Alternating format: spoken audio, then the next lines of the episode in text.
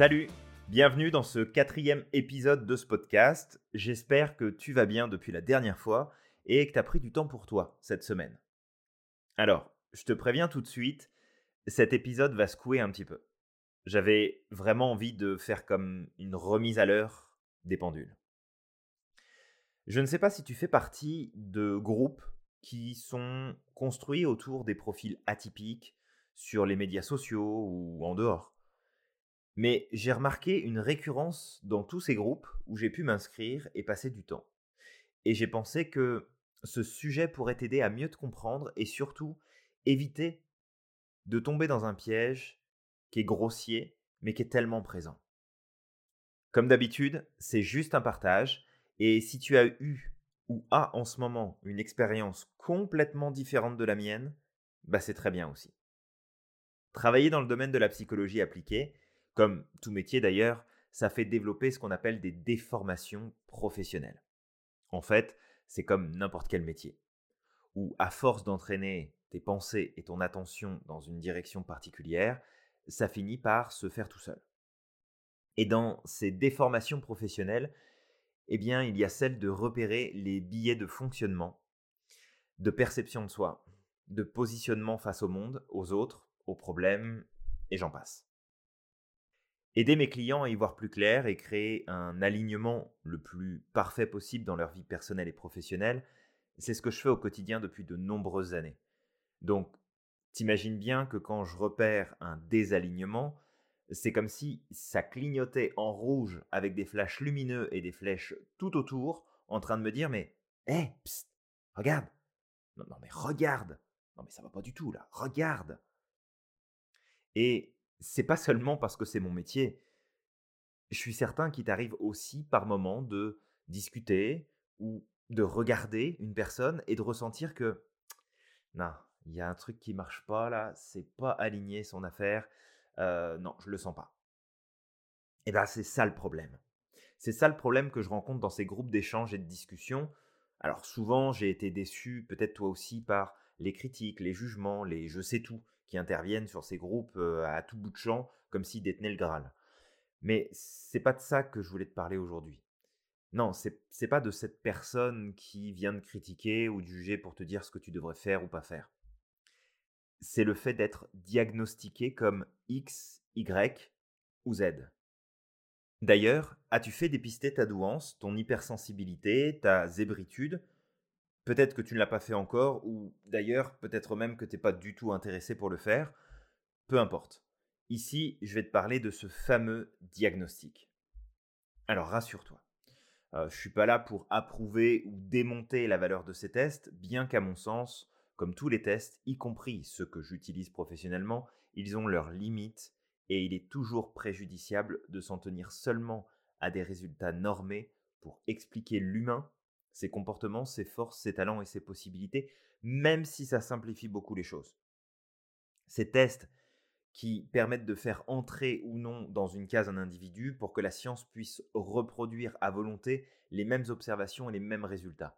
D'ailleurs, je t'en parlerai plus tard parce que je ne veux pas m'éparpiller, mais j'ai découvert il y a pas si longtemps que ça un super bouquin qui pourra peut-être t'intéresser, mais je t'en reparlerai, sur justement l'erreur de la catégorisation et de la classification des maladies mentales et de l'approche qu'on pourrait avoir différente par rapport à tout ça. Mais c'est vraiment un autre sujet et je t'en reparlerai si jamais ça t'intéresse.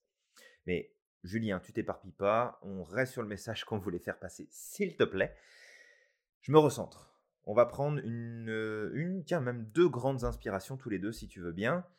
On inspire, on souffle, on inspire. Et on expire.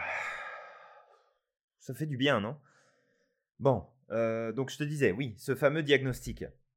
As-tu observé toi aussi cette tendance que l'on a de se planquer, parce qu'il n'y a pas d'autre mot, de se planquer derrière ces étiquettes que l'on chérit parfois tellement, car elles nous sont données, un peu comme le Graal, par cette autorité absolue qui nous accorde enfin une place dans ce monde. Non, mais on s'entend que c'est pas parce que tu as un psychologue qui va te donner un test et un résultat et te dire bon bah voilà, ça s'est avéré que vous êtes hypersensible et que vous avez un profil haut potentiel. Non, et attention, on va ralentir le char tout de suite. Je dis pas ici que c'est une mauvaise chose. Je suis tellement heureux de savoir que je suis atypique et que j'ai ce profil si particulier qui me rend unique et qui m'explique aussi pourquoi j'ai toujours pensé venir d'une autre planète, pourquoi j'ai une urgence intérieure de réaliser quelque chose de grand et pourquoi aussi je fais parfois le yo-yo entre un état de je suis le meilleur ami de Best et je suis une pauvre merde, je vais aller me cacher dans un coin. Et des fois ça, tu vois, ça prend juste 5 minutes entre les deux. Alors je te raconte pas les montagnes russes quand ça se produit, mais mmh, je pense que tu dois connaître ça toi aussi. Mais notre place, d'accord? Notre place. Personne ne peut nous la donner. Personne ne peut nous la prendre. C'est surtout à nous de la découvrir, d'en prendre pleinement possession et de découvrir que, oui, nous avons tous notre place dans ce monde. Et tu as ta place dans ce monde. Même si une partie de toi pourrait te soutenir l'inverse au moment même où tu entends cette phrase. Avoir un diagnostic d'hypersensibilité, de douance, de haut potentiel ou autre chose, c'est surtout, je le crois, une opportunité de prendre du recul et de mieux apprendre à se connaître. Mais je dois te le dire, ça ne doit certainement pas servir d'excuse pour justifier des comportements et des réactions de merde qu'on peut avoir parfois. Oui, je l'ai dit, et je le crois profondément. Expliquer au monde entier et tous les jours que c'est normal que tu pleures tout le temps et que c'est parce que tu as tel et tel profil, rabâcher que tu ne peux pas entretenir des relations affectives saines parce qu'on finit toujours par abuser de toi, que tu es une pauvre petite victime parce que tu n'arrives pas à prendre du recul car tu apprends telle ou telle chose de telle manière, et tu sais quoi? Tu as un diagnostic, ok, mais le reste c'est juste de la bullshit. C'est pas une maladie. D'accord? Avoir un profil atypique, ce n'est pas une maladie. C'est un super pouvoir que tu as. La nature est à doter de capacités extraordinaires de talents incroyables, mais si tu ne sais pas les gérer, c'est pas parce que tu as eu un diagnostic et que c'est comme ça et qu'on peut rien y faire. C'est parce qu'on ne vit pas dans un monde où on nous apprend à gérer ces choses-là. Est-ce que ça fait nous des handicapés sociaux, émotionnels, affectifs ou autres? Non. Il faut comprendre que si demain tu as un psy qui vient te dire Bah oui, mais vous avez un profil atypique, alors c'est normal de fonctionner comme ça, c'est normal de rencontrer ce problème ce que la personne est en train de t'expliquer, c'est que c'est normal que tu n'aies pas réussi jusqu'à maintenant à gérer ce truc-là parce que bah y a pas vraiment grand monde qui sait comment ça gère. Et puis qu'il va falloir que tu travailles sur toi et que tu te dises pas juste ah bah oui mais j'ai eu un diagnostic alors ça explique pourquoi je fais ci, je fais ça. Non, non, non, s'il te plaît, non, non. Et honnêtement, ça serait insulter les personnes qui vivent avec un vrai handicap. Je dis pas qu'avoir un profil atypique, c'est simple, c'est facile tous les jours. Et quand tu es un gosse avec un profil atypique, je le sais, c'est compliqué, ça fait souffrir. Mais tu sais, cet handicap qui t'empêche de faire les choses que d'autres feraient naturellement et que toi, tu dois te battre comme un dingue pour pouvoir y arriver. C'est ça un handicap. Nous ne sommes pas des handicapés. Nous avons besoin d'être éduqués sur nos super pouvoirs et j'aspire, entre autres grâce à ces podcasts, de te donner le goût d'aller les développer, de t'en servir pour faire le bien auquel tu aspires dans ce monde. Alors, tu vas peut-être me dire comme ça, là, que j'y vais un peu fort. Mais si je te disais là tout de suite que bah, tu comprends personnellement, et c'est dans mon histoire, j'ai toujours eu des difficultés dans mes relations personnelles parce que je me suis fait bouffer tellement de fois par des personnes narcissiques. Mais tu sais, quand on a un profil comme le mien, bah on les attire, c'est normal. Bip Oui, on fait des proies intéressantes pour ces personnes-là. Mais surtout, surtout, t'as pas appris à gérer tes relations sainement et surtout t'as pas appris à te respecter. Viens pas te plaindre si t'as fait des rencontres qui t'ont fait souffrir à un moment donné. T'as pas appris la leçon et t'as recommencé à jouer le même jeu. Alors, je te rassure, hein, ça a pris un certain temps de mon côté, mais j'ai fini par me dire que les claques affectives, c'était surfait et que je pourrais peut-être passer à autre chose. On pourrait dire aussi là-dessus, ouais, mais tu sais, moi j'ai toujours eu du mal à trouver ma place dans une entreprise et franchement, rester plus d'un an au même endroit, le monde du travail, c'est pas fait pour moi, je pense. Bip Eh, personne ne t'impose de rester au même endroit si tu envie d'évoluer, si tu as envie de tester plein de choses différentes. Pardon la, la quoi? La société qui t'impose ça? Ouais, en partie. Mais c'est surtout tes croyances personnelles qui te mettent des bâtons dans les roues. Crois-moi. Bon. Je pense que tu dois le sentir. C'est un sujet qui vient me chercher en profondeur, mais c'est vrai, c'est quelque chose qui me révolte. Ça me révolte parce que cette tendance à se planquer derrière un diagnostic pour justifier nos difficultés et baisser les bras devant l'effort d'apprendre à gérer nos super pouvoirs, je suis désolé, mais moi ça me dépasse. Tu crois qu'il s'est dit quoi, Nick Vujicic, pour réussir à faire du surf, à nager, à faire de la plongée, à jouer au football, à animer une conférence Qu'il ne pouvait rien faire de sa vie parce qu'il avait été diagnostiqué de la maladie de Tetra Amelia Tu sais celle qui fait qu'il a ni jambes ni bras J'ai un diagnostic alors je peux pas. T'es hypersensible, t'es HP, t'es surdoué, bah d'accord, bah bienvenue au club. Mais t'es tout sauf un handicapé. Alors arrête de te planquer. Mon travail, c'est d'accompagner mes clients à bâtir et à entreprendre une vie et des affaires parfaitement alignées avec eux-mêmes.